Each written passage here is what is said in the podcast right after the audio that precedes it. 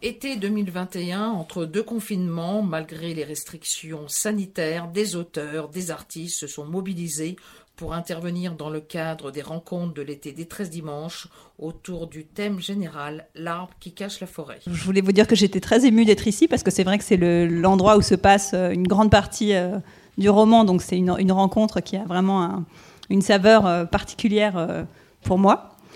Euh, alors pourquoi? Euh, En fait, j'avais, je connaissais pas du tout euh, le Huelgoat, hein, je connaissais pas du tout ce coin puisque moi, ma, mère est originaire du pays Bigoudin, de Pont-l'Abbé, et mon père de Brest. Donc vraiment des étrangers par rapport à ici. Et, en fait, j'ai découvert l'école des filles grâce à Françoise, puisque je suis venue pour parler d'un précédent livre ici. Et alors, je suis vraiment tombée amoureuse du coin, à la fois pour des aspects complètement fascinant comme la forêt. Je me suis beaucoup promenée dans la forêt, j'ai découvert le chaos euh, rocheux. Donc je me, suis baladée, parfois je tombais sur un rocher en plein milieu d'un jardin, donc je trouvais ça complètement euh, fascinant. Je me suis perdue dans cette forêt. Euh, on m'a raconté aussi l'histoire de Victor Ségalen, que j'ai trouvé complètement incroyable, avec ce, mystère autour de sa mort. donc on n'a jamais su si, c'était un accident ou un suicide. Donc j'ai trouvé qu'il y y avait énormément de mystères autour de cette forêt et que c'était vraiment très très inspirant. Et puis j'ai été, euh, je suis tombée aussi amoureuse de ce lieu, l'école des filles, euh, qui pour moi est vraiment le symbole de euh, ce qu'on peut appeler le miracle scolaire breton. puisque au début du XXe siècle, bah, la Bretagne vivait dans une misère la plus totale, personne ne parlait français. Et un siècle plus tard, la Bretagne est la, première académie en termes de réussite au bac, de mention très bien au bac. Et donc il y a eu vraiment un, un miracle scolaire qui, a, qui moi, me, me fascine toujours parce que si je, si je prends mon cas, par exemple, euh, euh, ma grand-mère était dans une famille où ils étaient 17 euh, enfants. Et donc, à l'époque, pour les femmes, il y avait, il y avait deux choix. Soit elle. Père et même mère oui, oui, absolument. Ils vivaient à 20 dans une petite ferme de deux pièces, donc ça paraît incroyable. Bah, à côté de, Pont-l'Abbé, à l'Esconil. Et donc, euh, à l'époque, pour les femmes, donc j'ai beaucoup interrogé toutes ces tantes, et donc soit elles, arrivaient à se marier, euh, et ce qui n'était pas évident puisque beaucoup d'hommes étaient morts à la guerre, donc il y, avait, il y avait un déséquilibre entre les hommes et les femmes, soit elles partaient dans les ordres. Donc j'ai eu beaucoup de tantes religieuses, mais finalement pas par choix, enfin un choix qui en fait n'en était pas un, et donc ce qui après a eu des, qui peut avoir des conséquences. Euh.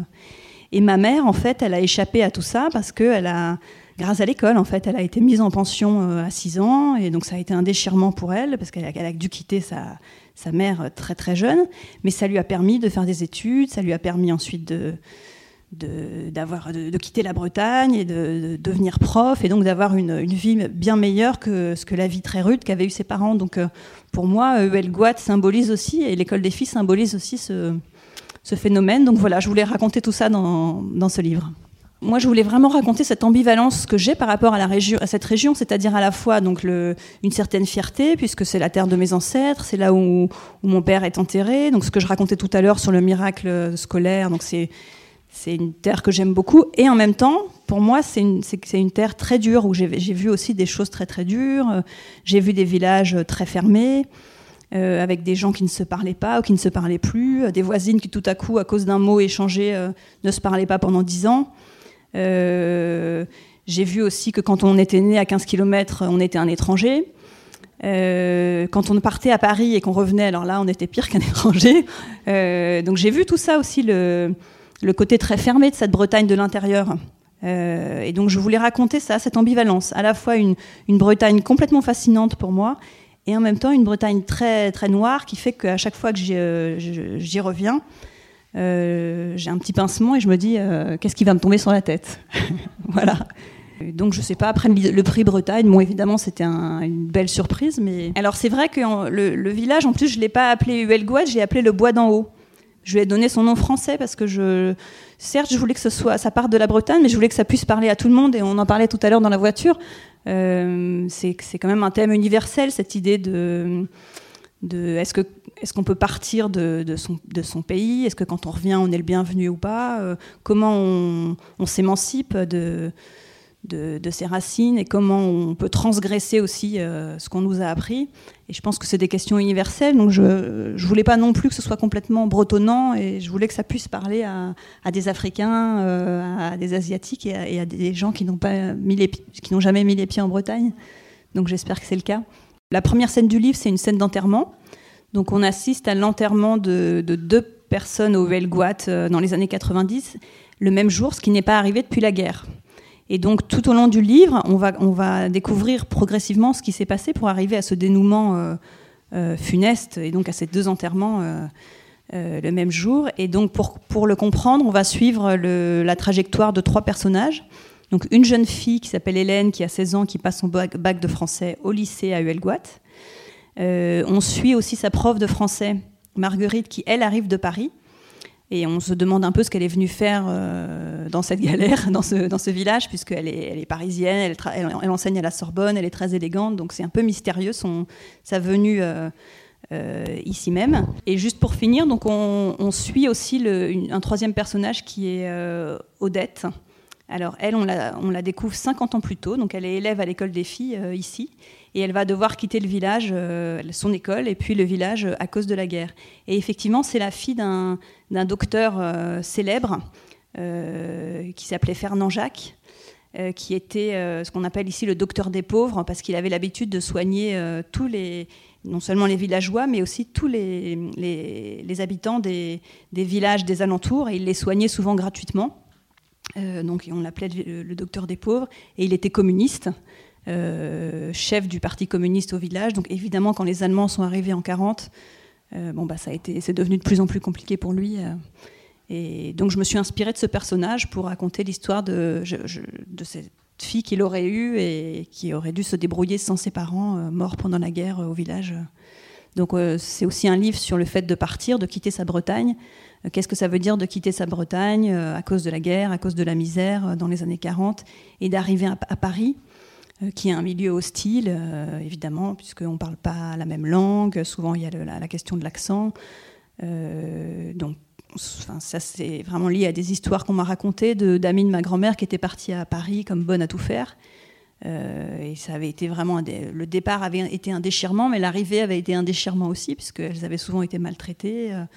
Euh, et en fait, ce qui était très dur, c'est que euh, ben, donc en arrivant à Paris, évidemment, elles, n'ont jamais réussi à être intégrées là-bas puisqu'elles avaient cet accent, elles avaient cette origine, elles étaient très pauvres, elles connaissaient personne. Et quand elles sont revenues en Bretagne, elles n'étaient plus non plus bretonnes. Pour les Bretons qui étaient restés, elles étaient devenues parisiennes. Donc il y a cette double errance en fait. Elles, elles n'étaient à leur place nulle part, ni à Paris, ni en Bretagne. Et donc ça, c'est quelque chose qui m'a beaucoup marqué, euh, cette idée que à partir du moment où on part, on devient, euh, on devient un peu apatride, on est, on est étranger un peu, un peu partout. Euh. Donc voilà, je voulais raconter. Alors c'est vrai que la, langue, pour moi, c'est une question importante parce que ma, ma, mère, qui elle donc a fait des études, a quitté la Bretagne, est devenue prof de maths, elle voulait absolument pas nous apprendre le breton pour elle, euh, il fallait qu'on parle anglais, il fallait qu'on parle espagnol, il fallait qu'on parle allemand. Euh. donc l'école était très importante, mais vraiment le breton, euh, pour elle, c'était synonyme de misère. C'était les souvenirs qu'elle avait du breton, c'était cette petite ferme où il vivait à 20. C'était les toilettes au fond de la cour, c'était les sabots, la paille, enfin vraiment des souvenirs très très durs. Et donc pour elle, le breton, c'était la misère. Et, donc c'est, j'ai jamais appris le breton parce que ma mère me disait mais ça, ça ne vous servira à rien, il vaut mieux voyager, parler anglais. Et quand je suis revenue récemment et que j'ai vu cet engouement pour le breton, euh, l'engouement pour les écoles d'Iwan, tout ce mouvement euh, autour de la langue, euh, bah, j'ai trouvé ça, comment dire, étonnant parce qu'en fait il y, a des, cycles, il y a des moments où il y a un moment où pour, s'extraire de sa condition, il, fallait renier le breton et ne surtout plus parler breton. Et aujourd'hui, c'est un peu le contraire. Donc, il y a des. Je porte pas de jugement là-dessus, mais disons qu'il y, a des, il y a des cycles. Et, ma mère fait vraiment partie de la génération des enfants à qui on a dit il faut surtout pas parler breton. Euh, à l'école, c'était interdit. Parce que racontait un peu Mona Ouzouf aussi, qu'à l'école, euh, il y avait plusieurs lieux comme ça. Il y avait le lieu du breton à la maison, mais à l'école, surtout, c'était interdit. Donc moi, j'ai grandi avec cette idée que le breton, c'était plutôt quelque chose qui nous ramenait à la terre, aux racines, et qu'au contraire, pour s'émanciper, il fallait lâcher tout ça.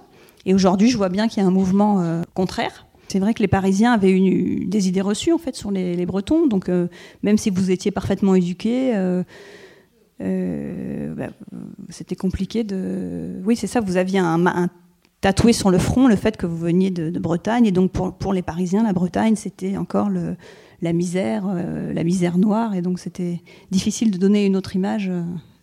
Et il y a aussi un personnage d'un jeune homme qui est un nationaliste breton. Alors là, c'est un autre aspect euh, de la Bretagne que je voulais raconter, c'est ce, mouvement du nationaliste breton. Euh, euh, dont moi je me moque un peu parce que je montre que c'est un peu des pieds nickelés les nationalistes bretons. Ils essayent toujours de faire des coups. Bon, pardon s'il y en a dans la salle, mais et en fait à chaque fois ça marche pas ou c'est c'est pas au bon endroit ou le, la bombe elle explose pas comme ils voudraient. Ou... Bah, oui, alors McDonald's, c'est événement tragique, bien sûr, donc ça, euh, mais il y a eu d'autres exemples de, de moi, des, aventures de, nationalistes qu'on me racontait, où c'était vraiment le curé qui partait avec les cagoules euh, euh, dans la deux chevaux, et il y avait un côté quand même très folklorique. Et donc voilà, donc je voulais raconter aussi ce, cette épopée et ce que ça a donné sur les dernières années. Euh, au travers d'un personnage qui est donc un jeune adolescent qui lui se voit en, euh, héros du nationalisme breton face à l'État français euh, qui veut imposer sa culture et sa langue. Et, voilà, donc c'est aussi son histoire à lui. Il y a un engouement pour la Bretagne, je crois qu'on a tous ressenti, enfin, notamment les, locaux se plaignent du prix des prix de l'immobilier qui, qui flambent parce que les, enfin, on dit les Parisiens, mais en fait les gens viennent de partout, mais avec le, réchauffement climatique, avec la pandémie, euh, euh, avec ce qui se passe dans d'autres régions comme le Var, les feux de forêt, etc. Alors c'est vrai qu'il y a une journaliste qui m'a dit ah bah c'est chouette parce qu'avec votre livre les gens vont arrêter de venir massivement en Bretagne, ils vont voir l'envers du décor. ah bon si ça peut servir à ça au moins c'est bien.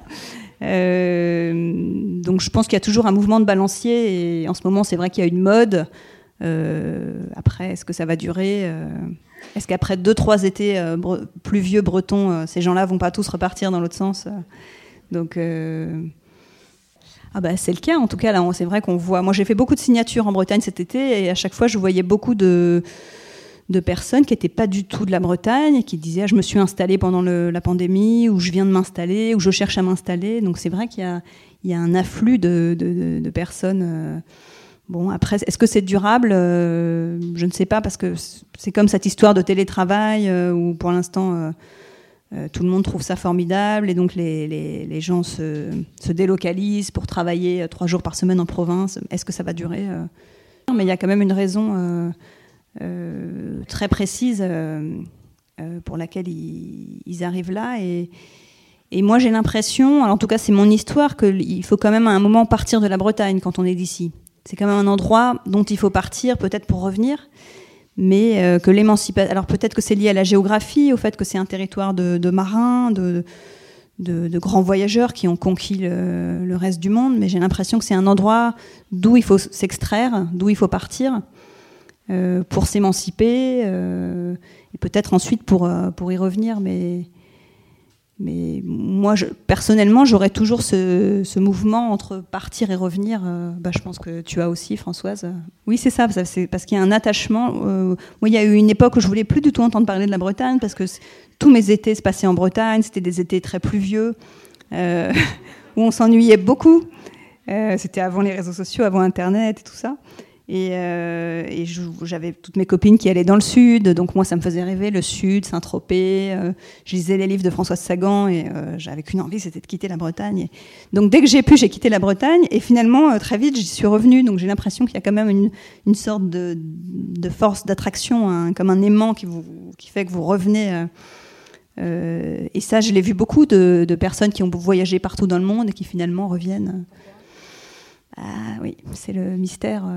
Alors, est-ce que c'est vrai de toutes les terres euh, natales euh, euh, Ou est-ce qu'il y a quelque chose de particulier ici En tout cas, moi, c'est vrai que ce que j'ai ressenti ici, c'est-à-dire le, la fascination pour cette forêt complètement mystérieuse, tout ce qui s'est passé ici, donc toutes ces, toutes ces légendes, tous ces mystères non résolus. et puis donc le, mélange de, de la raison avec ici cette école, donc c'est vraiment l'endroit de la raison, et juste à côté la forêt qui est complètement mystique.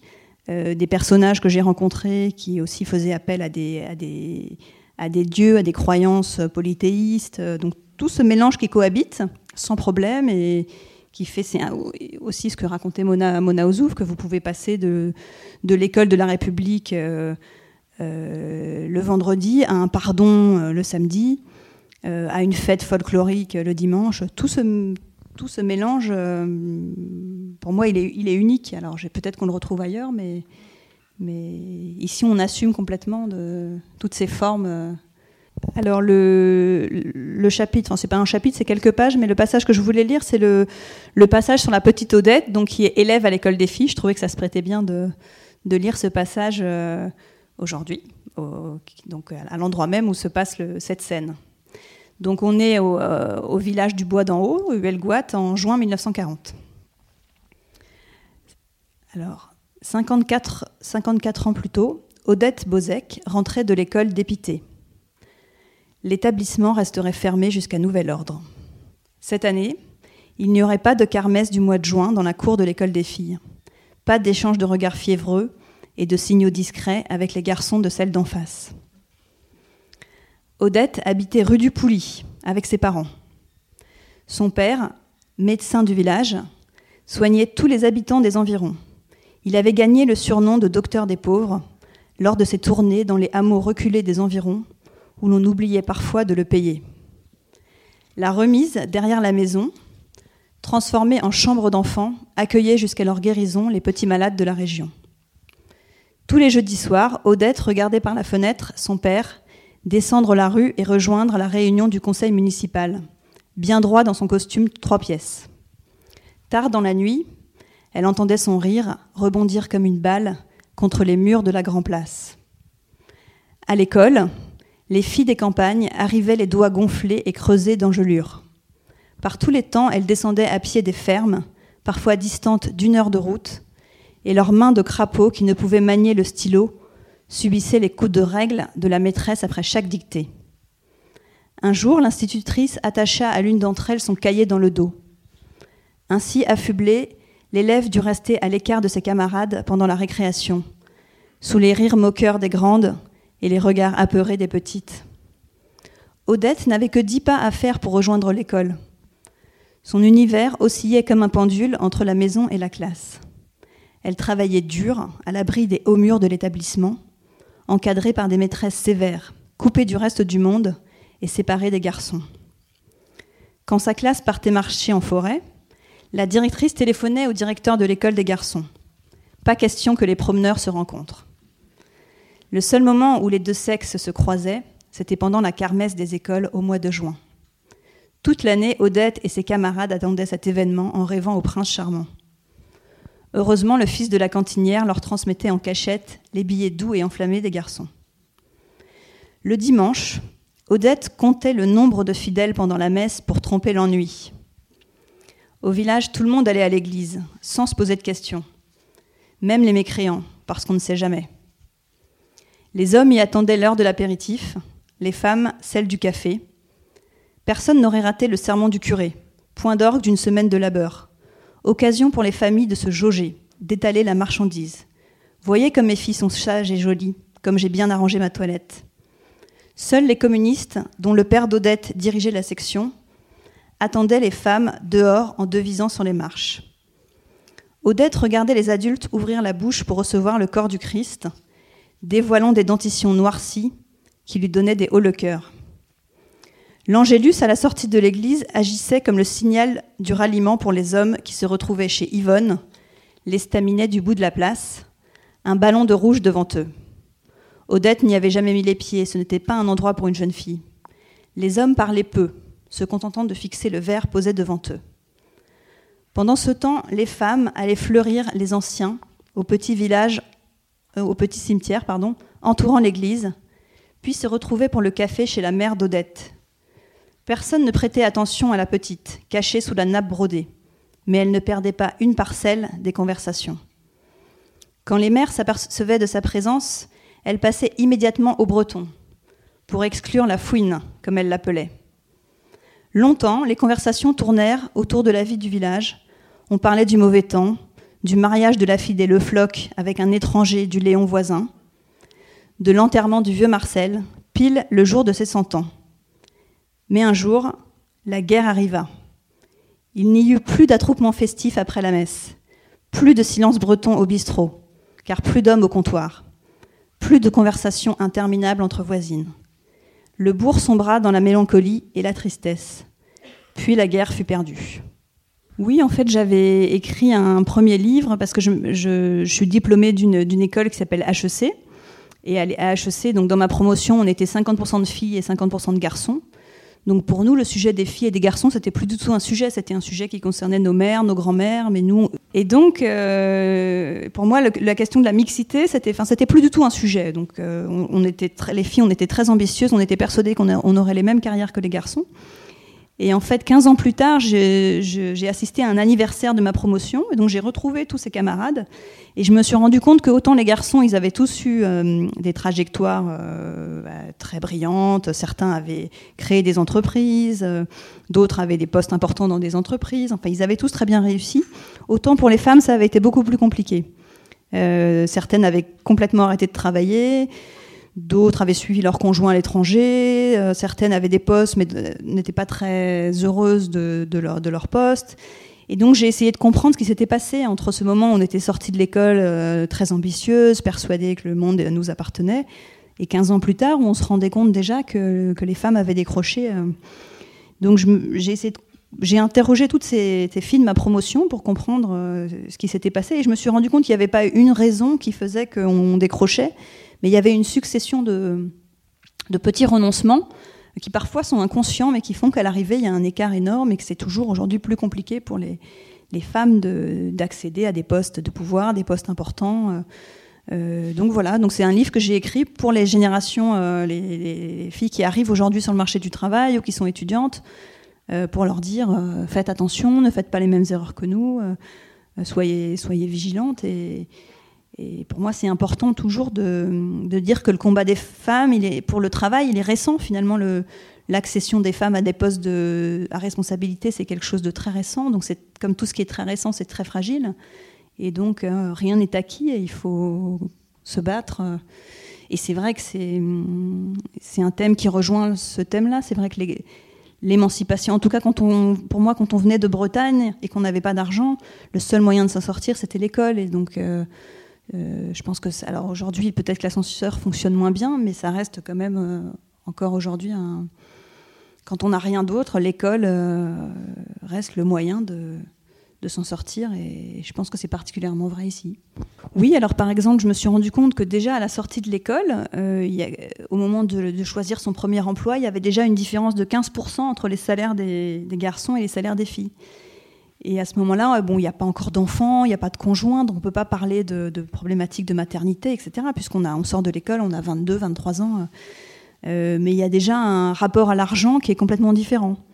Euh, c'est-à-dire que les filles euh, n'osent pas demander, donc elles sont déjà tellement contentes qu'on leur propose un, salaire qu'elles ne regardent même pas, elles signent en bas de la, feuille, on a l'impression que c'est un cadeau qu'on leur fait en les embauchant.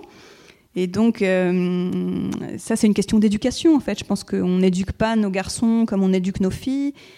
Et donc, les filles, à l'école, on leur apprend à être polies, on leur apprend à avoir des bonnes notes. Donc, les filles, elles, se débrouillent très bien dans un système méritocratique. Et l'école est un système méritocratique. Donc, c'est-à-dire, euh, je travaille bien à l'école, donc j'ai des bonnes notes, donc je passe dans la classe supérieure, je réussis mes examens, mes concours. Ça, les filles, elles, elles sont parfaites pour ce système. Mais l'entreprise, c'est pas une méritocratie, c'est un système où où il faut s'imposer. Et si on si on demande pas, on n'a pas. Si on reste dans son coin en travaillant bien et en attendant d'être récompensé, ben on le sera jamais. Donc le temps que les filles comprennent comment ça fonctionne, euh, ben, elles prennent un retard énorme parce que ça, les garçons le comprennent tout de suite. Ils sont beaucoup plus armés, eux. Euh. D'ailleurs, on voit bien que le, euh, quand on regarde les statistiques, les filles réussissent beaucoup mieux à l'école jusqu'au bac parce qu'elles sont parfaitement adaptées pour ce système. Mais alors ensuite, euh, bah, ça se retourne complètement. Euh, parce que euh, les garçons sont plus armés pour affronter le monde de l'entreprise, qui est un monde quand même de compétition, qui est un monde de combat. Alors je ne dresse pas un tableau noir, hein, je pense que les filles peuvent réussir, mais simplement, elles n'ont pas tout à fait les codes parce qu'on leur a appris, oui, à être poli, à, être sage. Et alors peut-être qu'on devrait les éduquer plus comme des garçons, si on veut qu'elles réussissent dans le monde d'après. Donc voilà, donc il y a ce rapport à l'argent. Euh, après, euh, il y a aussi le rapport au conjoint. Ça, c'est un grand sujet, mais je me suis rendu compte que euh, celle qui réussissait le mieux, finalement, c'est celle qui avait un conjoint qui était dans un tout autre domaine, où, par exemple, il y avait des filles qui avaient des conjoints profs ou des conjoints artistes, ou... mais celle qui était mariée avec quelqu'un qui avait la même ambition qu'elle, qui voulait aussi faire carrière, ce qu'on appelle la double carrière, c'était compliqué parce qu'à un moment, quand on a une double carrière, bon, ça fonctionne jusqu'à ce que les enfants arrivent, mais quand les enfants arrivent, il y en a forcément un des deux qui doit se mettre en retrait. Et en général, ben, celui qui se met en retrait, c'est celui qui a le salaire le plus faible. Donc on a vu que dès le départ, c'était la femme. Donc souvent, c'est la femme, dans 90% des cas. Et puis, naturellement, comme c'est la femme qui porte les enfants, c'est assez logique que, que ça se passe comme ça. Par exemple, moi, je me souviens, euh, quand j'ai eu mon premier enfant, euh, bon, bah, j'ai accouché, je suis rentrée à la maison et mon mari m'a dit euh, Bon, bah, à ce soir. Et, donc, moi, je me suis retrouvée à la maison avec mon nouveau-né et je me suis dit Ah oui, donc en fait, euh, je trouvais ça complètement injuste que ce soit à moi de rester avec ce nouveau-né que j'avais déjà porté pendant neuf mois et qu'en plus, je, je, sois punie et que je sois condamnée à, rester à la maison et à aller au square et à changer des couches pendant trois mois. Je trouvais que, enfin, je ne comprenais pas.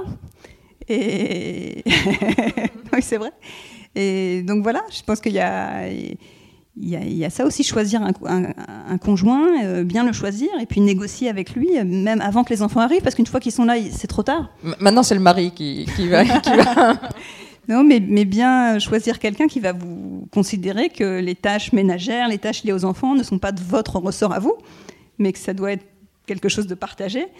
Et parce que si vous n'en discutez pas avant, au moment où les enfants arrivent, c'est trop tard parce qu'il faut bien que quelqu'un s'occupe du nouveau-né, donc il est là. Donc, euh, donc si on, donc c'est des choses, ça paraît anodin, mais en fait c'est c'est important et donc après il y a, y a, ça, il y a, toute la gestion de la, la, maternité, de la grossesse, qui est un, cap vraiment euh, où là il y a beaucoup d'autocensure où les femmes à partir du moment où elles, elles sont enceintes, je me suis rendu compte que c'était comme si elles avaient moins de neurones ou qu'elles étaient moins capables de faire les choses, alors comme si c'était une maladie donc elles s'autocensurent beaucoup à ce moment-là. Elles se disent ah oui mais je suis peut-être plus capable de faire ci ou de faire ça. Et, euh, après il y a aussi la question des réseaux. Il y a le fait que les femmes euh, ont beaucoup moins de réseaux et que à partir d'un certain niveau dans les entreprises, euh, finalement ce qui compte c'est plus tellement votre compétence parce qu'on se doute que si vous êtes arrivé à ce poste c'est que vous êtes compétent, mais c'est plus qui vous connaissez. Et donc les femmes comme elles ont cette double journée où elles essayent de, faire bien leur travail, ensuite de bien s'occuper de leurs enfants et de caser tout ça dans une journée, mais elles ne prennent pas le temps de, faire de la politique en interne, en externe, de faire des déjeuners avec les gens qui comptent. Euh, donc elles, sont, encore, elles sont des bonnes élèves, mais elles sont un peu isolées. Et, ça, je l'ai vu beaucoup. Et à partir d'un certain niveau, ça vous bloque. Parce que vous avez, voilà, eux, les garçons, n'hésitent pas à, prendre le temps qu'il faut. Euh, donc en fait, c'est une succession de petites choses, de petits renoncements, et j'essaie d'expliquer tous ces, tous ces, toutes ces, tous ces renoncements qui font qu'à la fin, sans forcément qu'on s'en rende compte, euh, on, a pris du retard et on s'est mis dans une situation difficile et, et, on a du mal à gérer au quotidien toutes ces injonctions qui, qui nous arrivent. Non, mais si j'ai écrit ce livre aussi, c'était pour dire aux femmes que c'est possible. Hein, C'était pas du tout un, un message de, désespoir. Euh, mais simplement, je pense qu'il faut, il faut avoir une stratégie, il ne faut pas être naïf. Quoi. Il faut, il faut, il y a, moi, il y a beaucoup de moments où j'ai senti qu'on voulait m'enfermer euh, dans des pièges, on voulait me faire tomber dans des pièges. Par exemple, quand je suis tombée enceinte, il y avait des, des collègues à qui je parlais jamais qui venaient me voir et qui me disaient euh, Ah, mais quand est-ce que tu t'arrêtes? Et je voyais bien qu'ils voulaient que je m'arrête, ils voulaient me, me, pousser sur le bord du chemin parce que. Et donc, pour moi, le secret, c'est ça c'est de pas être naïf, c'est d'être. Euh, de, se faire confiance à soi, de suivre son intuition, de faire ce qu'on a envie de faire. Euh, il y a aussi beaucoup de gens qui m'ont dit, parce que j'avais un poste dans la presse, euh, qui était assez exposé, qui m'ont dit ah tu peux pas écrire des livres parce qu'on va dire que si tu écris des livres ça veut dire que tu travailles moins euh, par ailleurs. Donc j'ai entendu tout un tas de choses. Et donc moi mon conseil c'est surtout pas écouter les, conseils et de s'écouter et de faire ce qu'on a envie de faire parce que finalement la vie est, elle est, elle est courte et on a, on a plein de choses à vivre et on a plein d'envies. On a envie de, de, travailler, d'avoir des enfants pour certains, d'écrire des livres, peut-être de, de s'exprimer avec d'autres formes artistiques. Et voilà, au début, moi, je m'étais dit, bah, je vais attendre ma retraite pour écrire, mais bon, euh, c'est long, quoi. Donc, euh, donc voilà, ma conclusion, c'est qu'il faut pas écouter les conseils et faire euh, ce qu'on a envie et, que ça se passera bien. Oui, alors moi, je suis très impressionnée par c'est les gens qui arrivent à découper leur journée comme ça. Euh, non, moi, j'arrive pas tellement à faire ça parce que, par exemple, cet été, j'étais en vacances, donc j'ai eu du temps, comme on dit. Et finalement, j'ai pas tellement écrit parce que je pense que c'était pas le bon moment ou j'étais pas très disponible pour l'écriture. Et donc, pour moi, quand on me demande mais où tu trouves le temps, c'est pas tellement une question de temps en fait. C'est plus une question de de disponibilité mentale et de porosité par rapport à, au monde qui m'entoure et de sensibilité. Euh, c'est-à-dire qu'il y a des moments, j'ai l'impression que j'ai un canal qui est fermé c'est-à-dire que je suis, moins réceptive à tout ce qui se passe autour de moi. Et il y a des moments où le canal est ouvert, et là, j'ai l'impression d'attraper euh, toutes les émotions euh, qui, voilà, qui passent autour de moi et de, ressentir puissance 10, euh, tout ce que me racontent les gens. Et, mm, donc je ne pourrais pas me, dire, ça y est, je me mets à ma table à 4 heures du matin et hop, ça va venir. Pour moi, ça ne fonctionne pas comme ça. C'est plus, il y a un moment, il y a une obsession, il y a un sujet qui m'obsède. Euh, que j'ai l'impression que tout tourne autour de ce sujet. Donc je, prends des notes, je commence à rédiger des scènes, et puis ça se met en place progressivement. Euh, euh, mais je, pense que je m'ennuierais beaucoup si je me disais je me lève à 4 heures du matin, je fais ça de 4 à 7 tous les matins. Ça serait une corvée. Et, parce qu'il y a aussi la question du plan. On demande souvent aux écrivains est-ce que vous faites un plan? Est-ce que vous travaillez sans plan? Euh, donc moi j'ai essayé de faire des plans, mais en fait je trouvais ça très ennuyeux parce que me dire bah, ce matin je vais faire le chapitre 3, elle est née à 12, donc la scène dans la forêt, euh, ça, m'ennuie. Donc j'ai besoin de, de faire voilà, de travailler de façon beaucoup plus intuitive et de laisser faire confiance au roman en fait. C'est lui, lui qui va, qui va s'imposer. Euh. Donc moi j'écris toutes les scènes que j'ai en tête, et puis comme ça, progressivement, le roman s'élabore, et le roman, je pense qu'il faut faire confiance à la fiction, en fait, parce qu'elle s'impose d'elle-même. Euh, euh... Donc j'ai pas vraiment de discipline. Je suis désolée de. Mais non, alors sauf pendant le confinement, c'est vrai, où le confinement pour moi a été très bénéfique parce que euh, le fait d'être enfermé chez moi euh, faisait que le soir j'avais besoin de partir complètement ailleurs et donc j'ai écrit ce livre en Bretagne, parce que le soir j'étais en Bretagne, j'étais dans ma forêt, euh, dans mes rochers, j'étais ici avec mes personnages, et, c'était un moment très créatif pour moi, parce que l'enfermement me, me, me, permettait de m'évader par l'écriture.